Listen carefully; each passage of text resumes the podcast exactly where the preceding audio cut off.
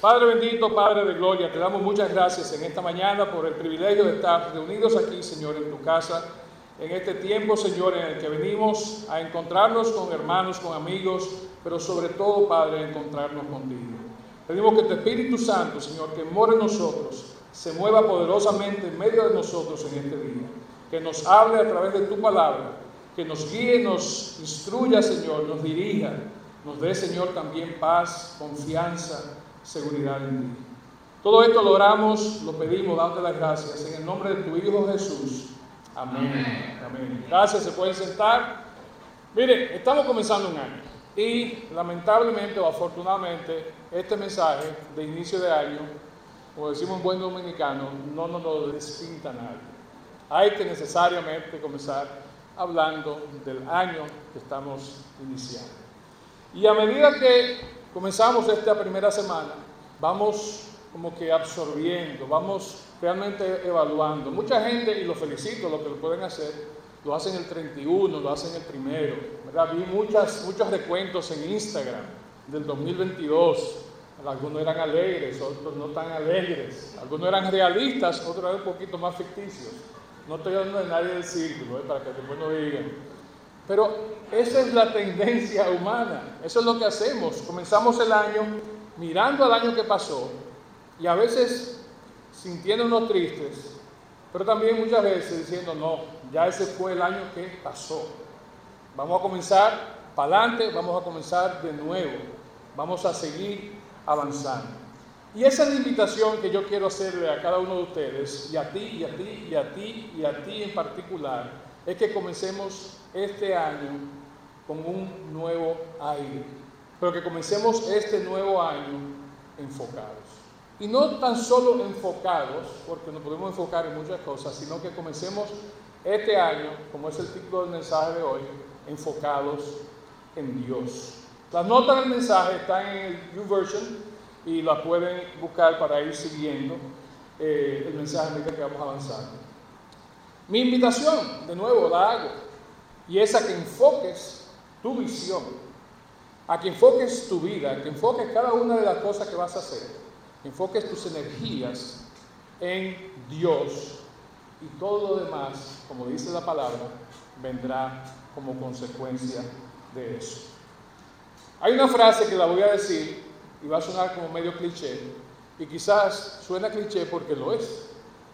Dice así, el pasado quedó atrás y hoy es el día, ahora es el momento de enfocarte en lo que quieres que sea, no solamente el 2023, que inició hace ocho días, sino en lo que va a ser el resto de tu vida.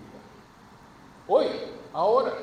Si no lo has hecho hasta ahora, si no lo has pensado hasta ahora, hoy es un buen momento para hacerlo.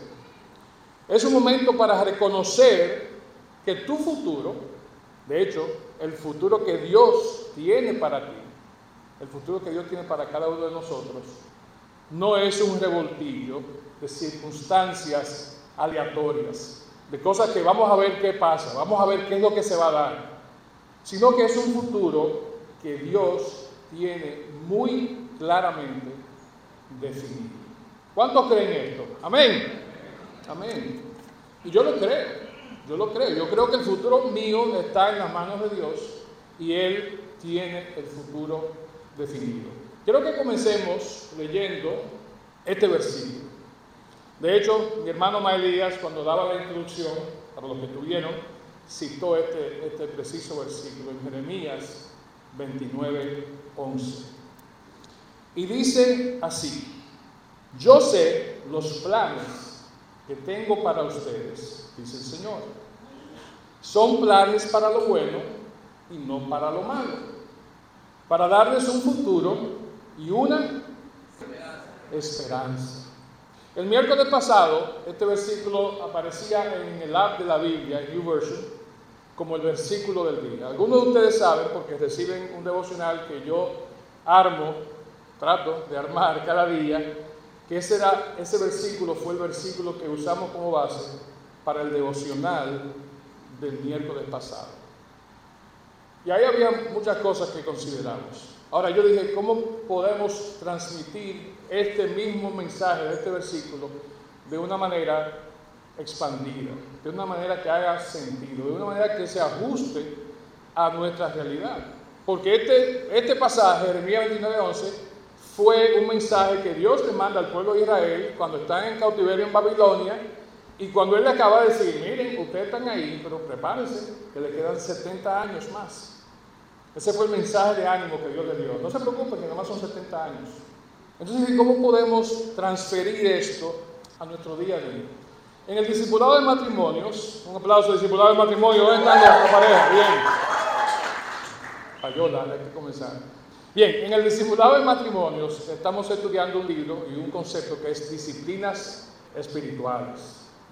Y en, el en la última sesión en diciembre vimos varios métodos de meditación, por los cuales nosotros podemos tomar un versículo como este y entender lo que quiere decir. El método número dos de la meditación en la palabra dice, reescribe el texto con tus propias palabras. ¿Cómo se llama eso cuando reescribimos algo en nuestra propia palabra? ¿Qué estamos haciendo?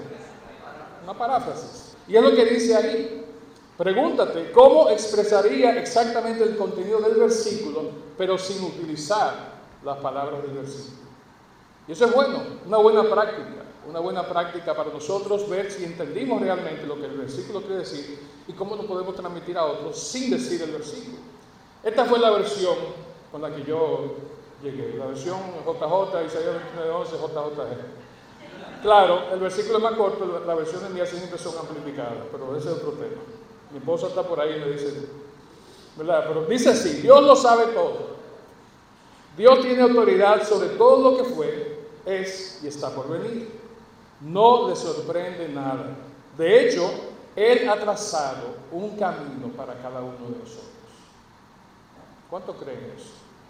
Amén. Aunque todavía cometemos errores y pecamos, somos gente imperfecta en reparación, Dios declara que todavía tiene, cosas buenas reservadas para aquellos que lo aman y le siguen. Amén. Eso es lo que dice ese versículo. Eso es lo que ese versículo está diciendo. Dios nos dice que debemos perseverar, porque a pesar de nuestra falla, a pesar de las tentaciones, a pesar de las metidas de pata que vamos a dar, muchas veces diariamente, hablo por mí, a pesar de las mentiras que vamos a dar, a pesar de las situaciones relacionales que vamos a tener, que no van a ir como quisiéramos, dice Él que Él tiene un plan para ayudarnos a crecer. No es un plan para sobrevivir, no es un plan para recuperarnos, es un plan que nos pone en un camino que nos va a llevar a crecer. Tenemos que estar dispuestos, pero eso es lo que Dios quiere hacer. Y la realidad es que ninguno de nosotros quiere que ese plan sea un plan de sufrimiento, que haya sufrimiento incluido en el plan. Pero mis hermanos, si no se han dado cuenta, y amigos, les tengo una noticia. No estamos exentos, muchas veces menos en el camino del Señor, de que haya dolor, de que haya sufrimiento, de que haya momentos difíciles, en momentos que queramos tirar, literalmente como dicen, la toalla. Lo que sí tenemos es la promesa de Dios de que Él va a estar presente, de que Él nos va a acompañar. Él no va a hacer la cosa por nosotros, Él nos va a acompañar para que con la fuerza que Él nos da, a través del Espíritu Santo que mora en cada uno de nosotros, nosotros podamos ser victoriosos. Amén. Bien, y les digo algo, eh, Dios nos ha empoderado. Si ustedes piensan en su vida, si ustedes conocen lo que dice la palabra de Dios, van a darse cuenta que Dios nos ha empoderado. Yo siempre hablo mucho y cuando oro digo, hablo de los dones, de los talentos y habilidades que el Señor nos da. Y yo creo eso firmemente. El Señor nos ha capacitado y nos ha empoderado para que nosotros podamos enfrentar los desafíos que nos va a presentar la vida y para que podamos caminar en el camino que Él ha trazado para nuestras vidas. Y He vivido lo suficiente. Sí, tengo un problema cuando voy a hablar de eso porque sé que por ahí está Huelma, está Lulú, que nada más están acechando que yo diga algo así para tirarme un dardo de eso de ellos de, fuego. Pero yo he vivido lo suficiente en estos añitos que tengo Gracias, Fausto. Oigan eso, mire quién salió con la cuestión. El que yo me el que yo enseguida estaba de mi lado, que yo llevo unos añitos, pero está bien. Yo he vivido suficiente para entender algo. No importa en qué etapa de tu vida tú te encuentres, no importa si estás en los caminos del Señor, aún haciendo cada día, procurando hacer su voluntad, vas a tener problemas. Pero la gran noticia es que tus mejores días y los más fructíferos están por llegar. Amén. Qué bueno. Porque alguno me hubiera dicho, eso me suena como a un libro de Austin o de Coelho o una canción de Frank Sinatra. ¿Verdad? ¿De quién? diga, diga, diga, hermano. Ah, de listo. Ay, Dios mío, listo. No sé, una de esas. Nuestros mejores días están por llegar. Yo lo creo. Y no es mi opinión, no es una frase de uno de estos libros de esos autores tan iluminados. Es una verdad bíblica. Es una verdad bíblica. Entonces, si hemos tomado la decisión de renovarnos, si hemos tomado la decisión de reenfocar nuestras vidas, de enfocarnos, como estamos hablando hoy, en Dios, vamos a dar conscientemente a ese botón de reinicio, de reset. Y vamos a comenzar creyéndole a Dios buscando lo que Él nos dice en su palabra, la promesa como la de Jeremías 29, 11, que nos aplican a nosotros también, y vamos a comenzar a caminar. Ahora, para que eso suceda, tiene que haber cambios. Muchos nos proponemos cambios y queremos gimnasio, eh, estilo de, peinado, el color del pelo, la ropa que vamos a usar, la chivita, sin chivita, todo, todos queremos hacer cambios. Pero realmente el principal, el primer cambio que tiene que ocurrir ¿Cuál es? Nuestra relación con Dios, pero para que eso suceda tiene que haber un paso anterior. Tenemos que arrepentirnos y eso es muy bueno. Le voy a decir algo. El primer cambio que debe ocurrir es aquí, en nuestra mente, en nuestros pensamientos, que van a gobernar nuestras actitudes, nuestras acciones. Y lo primero que tiene que pasar es, si nos vamos a comenzar de nuevo, si nos vamos a enfocar en Dios, nuestra mente tiene que cambiar. Nuestra mente es la que gobierna todo lo que hacemos. Esta mañana yo llegué y mi mente me dijo, loco, necesitamos café. ¿Qué yo hice? Fui ahí y busqué en una cafeterita que tenemos ahí atrás y me bebí mi café. Anoche la mente me dijo, mira, ya es tarde, tú estás casado, acuérdate y duérmete. Eh, perdón, estás cansado. Es lo mismo. Perdón, mi amor. Estás cansado, acuéstate, duérmete, descansa. Eh, y así lo hice. Era tarde, era como la una de la mañana, pero obedecí lo que mi mente me estaba diciendo. Y nada, Romanos 12, 1 eh, y 2 dice de la siguiente manera, y acompáñenme por favor leyendo. Dice, por lo tanto, amados hermanos, les ruego que entreguen su cuerpo a Dios por todo lo que le ha hecho a favor de ustedes, que sea un sacrificio vivo y santo, la clase de sacrificio que a Él le agrada. Esa es la verdadera forma de adorarlo. Versículo 2, importantísimo, dice, y no adopten las costumbres del mundo, sino transfórmense por medio de la renovación de qué? De su mente, para que comprueben cuál es la voluntad de Dios, lo que es bueno, agradable y perfecto. Entonces nuestra transformación, nuestro cambio que queremos hacer, nuestro querer enfocarnos en Dios y en las cosas de Dios, tienen que necesariamente comenzar aquí arriba. Tienen que comenzar en nuestra mente, que es la que va a mandarnos y a enviar ese, ese impulso. La fórmula es sencilla, no hay que darle mucha vuelta. Vamos a pedirle a Dios que nos ayude, como dice este versículo, a que nuestra mente pueda ser transformada. Esta mañana quiero que veamos la historia de un personaje bíblico que hizo exactamente eso. Él permitió que Dios transformara su mente. Y estoy hablando de alguien que ustedes muchos conocen, han leído su historia, han leído el libro que lleva su nombre, y es Josué. Josué permitió que Dios obrara de una manera increíblemente poderosa en su vida.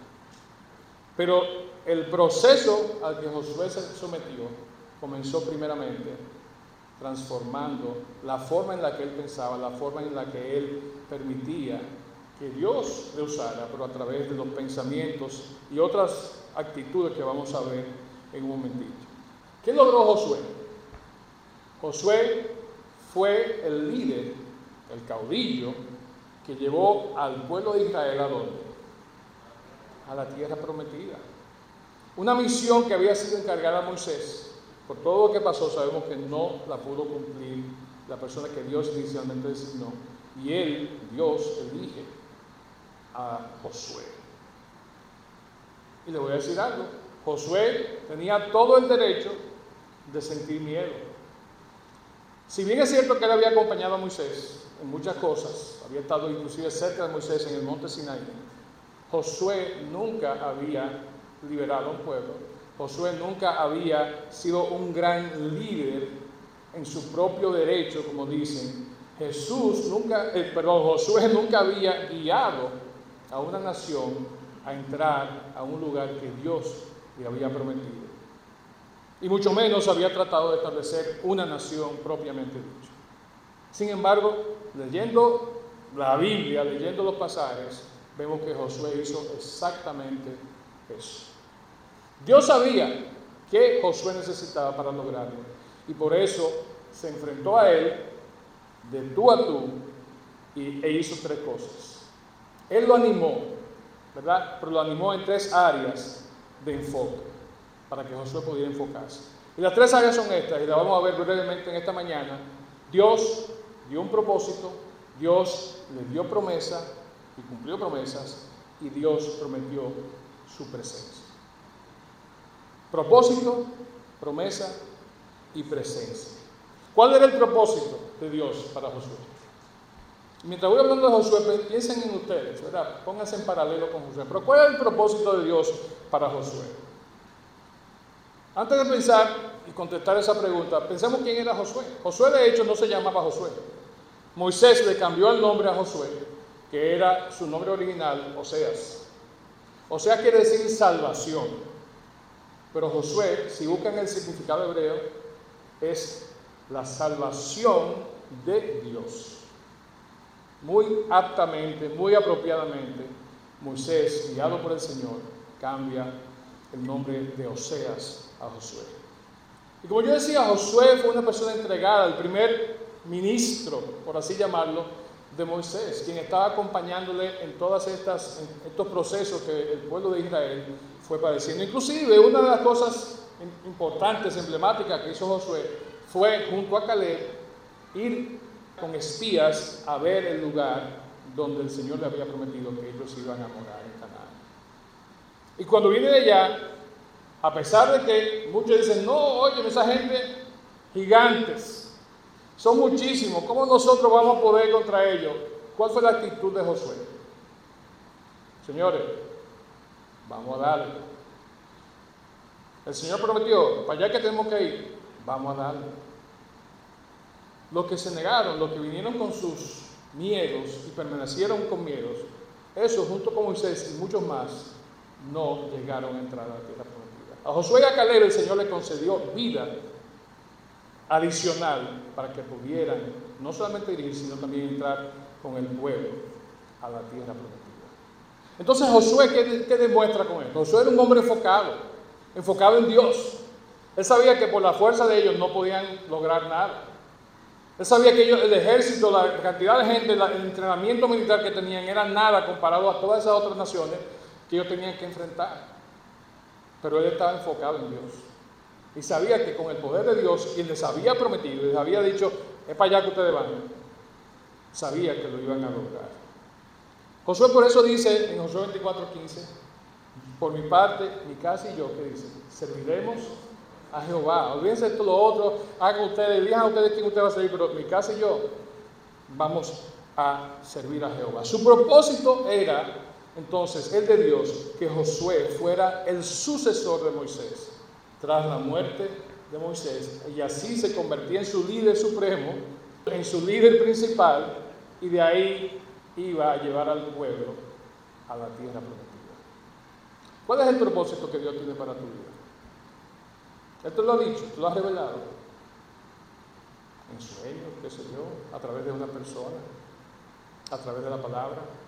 Algunos de ustedes han oído esta historia, pero el día de acción de gracias del año 2002, sentado en la sala de una pareja de, esposos que recién habíamos conocido cuando nos mudamos a, Texas, el esposo, y yo tenía cinco minutos sentado con él en un sofá conversando y yo hablando de todos mis logros, porque yo estaba ahí, porque habíamos estado en otro sitio, y toda esa cuestión. Me dice, qué bueno. ¿No has pensado que todo esto que el Señor te ha permitido aprender, vivir, capacitarte, para que un día tú lo traigas a los pies del Señor para servirle a Él a tiempo completo? Eso fue hace 20 años, un poquito más de 20 años. En ese momento, sin saberlo, Richard Houston, como se llama mi amigo, mi hermano y mentor, estaba dando un propósito que Dios tenía para mi vida. Entonces muchas veces no es uno mismo, no es la palabra, muchas veces va a ser una persona que usted menos se espera la que le va a decir a usted cuál es el propósito que Dios tiene para su vida. Pero hay que estar atentos, hay que estar deseosos en nuestro corazón y en nuestro entendimiento de que Dios es quien nos está hablando. Repito, ¿cuál es el propósito que Dios tiene para tu vida? Si no lo sabes, como dicen los americanos del norte, it's about time que vayas averiguando. Segundo, ¿qué le promete Dios a Josué? ¿Cuál fue la gran promesa? Josué, mira, yo te voy a dar una jipeta del año, va a tener corta, va a tener guardaespaldas, ¿verdad? Así como el pastor este que tiene la iglesia allá en el sitio aquel. Pónganle el nombre que ustedes quieran, pero hay varios. Eh, va a tener guardaespaldas, va a tener todo esto, va a tener un, no una casa de Dios, no, un, pueblo, una ciudad de Dios te voy a dar. No dije el nombre, porque ustedes saben quién es, ¿verdad? Entonces, ¿qué le promete? ¿Verdad? ¿Qué, ¿Qué le promete Dios a Josué? Él le promete lo siguiente. Josué 1 del 3 al 5 dice, te prometo a ti lo mismo que le prometí a Moisés. Donde quiera que pongan los pies los israelitas, estarán pisando la tierra que les he dado. Desde el desierto del Negev al sur, hasta la montaña del Líbano al norte, desde el Éufrates al oriente hasta el mar Mediterráneo al occidente, incluida toda la tierra de los hititas, nadie podrá hacerte frente mientras viva. ¿Y cómo puntualiza el Señor su promesa? Yo estaré contigo como estuve con Moisés. Y la promesa todavía se subraya más cuando dice, no te fallaré ni te abandonaré. Esa fue la promesa que Dios le hizo a Josué. Esto es lo que hay, voy a cumplir la promesa, se transfiere, la promesa de Moisés te la transfiero a ti, pero contigo te digo, yo estaré contigo como estuve con Moisés. No te fallaré ni te abandonaré. ¿Qué más necesitaba Josué después de, esa promesa? Ya estaba listo. El Señor, el Dios creador, le había dicho, no te fallaré, no te voy a abandonar, no te voy a desamparar. Josué en su vida cosechó y vivió esas promesas. De hecho, al final de sus días, Josué dice en el capítulo 23, 14, dentro de poco moriré, seguiré el camino de todo ser viviente en este mundo. En lo profundo del corazón, ustedes saben que cada promesa del Señor su Dios se ha cumplido. O sea, no solamente él lo creyó, él lo vivió y al final de sus días lo reafirmó a los que iban a quedar después de él. Ese era el líder que Josué se había convertido porque se enfocó en Dios, le creyó a Dios, aceptó el propósito que Dios tenía para su vida y la promesa de Dios para su vida. Pablo nos dice lo siguiente, segunda de Corintios, pues todas las promesas de Dios se cumplieron en quién entonces para nosotros? En Cristo, con un resonante sí. Y por medio de Cristo, nuestro amén, que significa sí, se eleva a Dios para su gloria. Entonces, así como se cumplieron todas esas promesas para el pueblo de Israel a través de Josué y a través de otros líderes, a través de muchísimos años, miles de años, cientos de años, las promesas para nosotros se cumplen en quién? En nuestro Señor Jesús, en Cristo. Entonces tenemos las mismas promesas que, él, que recibió Josué, las tenemos nosotros y se cumplen en Cristo. Ahora, cuando veamos que la promesa que tenemos, las peticiones que hacemos aún no se han cumplido, no es para que nos demos media vuelta y nos vayamos. Al contrario, para que sigamos orando con más fe. Para que sigamos pendientes de que el Señor sigue obrando. Miren lo que dice David en Salmo 27, 14. Espera con paciencia al Señor. Sé valiente y esforzado. Haciéndose eco de las palabras que aparecen en Josué también. Espera en el Señor. ¿Cómo? Con paciencia con paciencia. Debemos esperar en el Señor con valor, con paciencia, porque Él va a fortalecer nuestro corazón. Él va a cumplir su promesa. Solo tenemos que tener fe y esperar en Él. Por último, Dios le prometió a Josué, aparte de su propósito, de su promesa, le prometió que, Él iba a estar presente, le prometió su presencia. Y vamos a ver rápidamente este pasaje. Ustedes lo conocen, pero no puedo dejar de leerlo. Dice, sé fuerte y valiente, Josué 1, 6 a 9. Sé fuerte y valiente porque tú serás quien guíe este pueblo para que tome posesión de toda la tierra que juré a sus antepasados que les daría. Baja al versículo final y dice esa última oración ahí. ¿Por qué? Porque el Señor, tu Dios, está contigo donde quiera que vayas. Esa fue la promesa de su presencia que Dios le da a Josué. Y con eso le está diciendo, no temas ni desmayes, sé fuerte y valiente, no tengas miedo, no te desanimes. Yo, ¿verdad? Yo estaré contigo donde quiera que vayas, dice una versión. Entonces, nada, ¿por qué vamos nosotros a pensar que con nosotros Dios va a hacer algo diferente? ¿Por qué vamos a pensar que las promesas que Dios hizo a Moisés, a Josué y las cumplió, son diferentes a las promesas que Él nos hace a través de toda la Biblia y que, como hemos vivido en nuestra vida, muchos de nosotros, Él ha ido cumpliendo y va a seguir cumpliendo. Muchas veces no recibimos la promesa, ¿saben por qué? Porque nos salimos del camino que Dios tiene para nosotros antes de tiempo. Algunos se salen, luego regresan. Algunos, hablaba con uno de los muchachos aquí ayer con Leorio, tiene un amigo que no fue que se salió, sino que él hizo, dio media vuelta comenzó a dirigirse en el sentido opuesto. Y ahí sí es peligroso. Cuando le damos la espalda al Señor. Salmo 60, versículos del 9 al 12 dice, ¿quién me llevará a la ciudad fortificada? ¿Quién me dará la victoria sobre Edom? ¿Nos ha rechazado, oh Dios? ¿Nos has rechazado, oh Dios? ¿Ya no marcharás junto a nuestros ejércitos? Por favor, ayúdanos contra nuestros enemigos, porque toda ayuda humana es inútil. Y dice, con la ayuda de Dios haremos cosas poderosas, pues, pues Él, el Señor, pisoteará a nuestros enemigos. Esa es otra promesa. Entonces muchas veces tenemos miedo de seguir avanzando porque vamos a encontrar situaciones adversas. Josué enfrentó un ejército preparado con armas y conocedor de, la tierra, del terreno, con un grupito, con un puñado de inexpertos. Y fue vencedor. Pero ¿quién ganó? ¿El grupito ese de hombres que Josué iba, con Josué? ¿Quién perdió esa batalla por ellos? Nuestro Señor.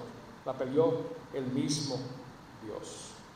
Hace unos días, eh, no sé cuánto aquí ven los elegidos de Chosen, yo le doy una payola grande a eso. Hace unos días yo veía el primer episodio de la tercera temporada y en una de las escenas introductorias aparece Jesucristo dando el sermón del monte. Bien interesante como lo, representa, eh, lo representa esta serie. Y está hablando del pasaje específico que está en Mateos, eh, Mateo perdón, 6.25 al 33 que conocemos mucho de, nosotros. En la, Reina Valera, si ustedes lo buscan ese pasaje, el título que tiene es El afán y la ansiedad, muy apropiadamente. Pero en este pasaje el Señor nos está confrontando al señalar cuáles son nuestras preocupaciones cotidianas. ¿Y por qué nosotros entonces estamos afanados y estamos ansiosos? Pero ese pasaje concluye con este pasaje que dice lo siguiente. Busquen el reino de Dios por encima de todo lo demás y lleven una vida justa. Y Él les dará todo lo que ustedes necesitan. Ahí se resume todo. Y la fórmula es sencilla. Primeramente, ¿qué debemos buscar? El reino de Dios. Las cosas del reino de Dios. Enfocar nuestra vida, nuestra mirada, nuestra mente en Dios. Todo lo demás, como dice una de las versiones, vendrá por añadidura. Él nos va a dar después todo lo que necesitemos. Cuando yo decía al principio la frase esa de tus mejores días, los más fructíferos están por venir, yo decía que era una verdad bíblica, que no era una, cita de Coelho, ni de Austin, ni de Frank Sinatra, ni mía. Y aquí en este versículo encontramos la razón por la que eso es una verdad bíblica. Lleven una vida justa, busquen primeramente las cosas del reino y Dios les va a dar todo lo que ustedes necesiten. Cuando das el primer lugar a Dios, permites que Él renueve tu mente y te enfocas en los asuntos de su reino, entonces Él se hace cargo de tu futuro. Dios está preparándote, está capacitándote y está deseoso de usarte ahora más que nunca al servicio de, tu reino, de su reino. ¿Cuáles son tus dones? ¿Cuáles son tus habilidades? ¿Cuál es el propósito que Dios te ha dado? Son preguntas que debemos de contestarnos ahora, en este momento, al inicio del año, para saber cómo vamos a seguir caminando hacia adelante, enfocados en Dios. Entonces, queremos experimentar la bendición de Dios en nuestras vidas. La fórmula la hemos visto hoy, bien sencillita. Enfocar nuestra mente en Él, caminar en el camino que Él nos ha puesto, confiar en Él ciegamente, buscar primeramente las cosas de su reino y Dios se va a encargar de nuestro futuro. Amén. Amén. Nos ponemos en pie, por favor, y terminamos dando las gracias por este tiempo y presentando el, el resto del servicio y de nuestras vidas a nuestro Señor. Josué 1.8, lo pueden buscar luego, dice lo siguiente. Medita de día y de noche en el libro de esta ley, teniendo siempre en tus labios, ¿verdad? Teniendo siempre en tus labios. Si obras en todo conforme a lo que se prescribe en él, prosperarás y tendrás éxito en todo cuanto emprendas. Ese fue un mandato que le dio a Josué. Medita en el libro de la ley. Medita en mis palabras y vas a y aplícalo y vas a ser exitoso en todo lo que tú hagas. Y esa es mi recomendación para nosotros hoy. Dentro de todo lo que hemos dicho es, vayamos a la palabra y veamos qué la palabra tiene para decirnos. Y nos va a hablar de manera personal, particular, a cada uno de nosotros. Amén. Padre, te damos muchísimas gracias en esta mañana por tu palabra, Señor. Gracias porque a través de ella, Señor, tú ciertamente nos confrontas, pero también, Señor, a través de ella encontramos promesas que tú estás deseoso de cumplir en nuestras vidas. Te pedimos, Señor, que nos des claridad de mente, que renueves nuestra mente, nuestro entendimiento, Señor, para poder hacer las cosas que tú quieres que hagamos, Señor, al servicio de tu reino, al servicio tuyo, al servicio de cada uno de nuestros hermanos, Señor. Y así podamos avanzar en el camino, Señor, que tú has diseñado para cada uno de nosotros. Pedimos, Señor, que tu Espíritu Santo que mora en nosotros, Padre, nos guíe, que, que querramos escuchar su voz que querramos cumplir con tu voluntad a través de lo que Él nos guía a hacer, Padre. Señor, te pido por cada uno de los que está aquí presente en esta mañana, y en especial te pido si hay alguien, Señor, que en este momento está sufriendo, está amargado, está herido, está quizás decepcionado, desanimado, Señor, por situaciones de la vida, por situaciones que pueda estar viviendo en este momento, Señor que a través de tu palabra que hemos visto hoy, Señor, tú les reconfortes, que tú les reanimes y que en esa misma medida, Señor, nosotros podamos venir rendidos a tus pies y dispuestos a seguir, Señor, lo que tu palabra nos indica. Gracias por empoderarnos, gracias por habilitarnos, gracias por darnos talentos, dones, Señor. Y permite que lo podamos poner al servicio de tu obra cada día de nuestras vidas, Señor. A ti te damos la gloria, te damos todo el honor, Señor. Y te bendecimos por los siglos de los siglos. Amén.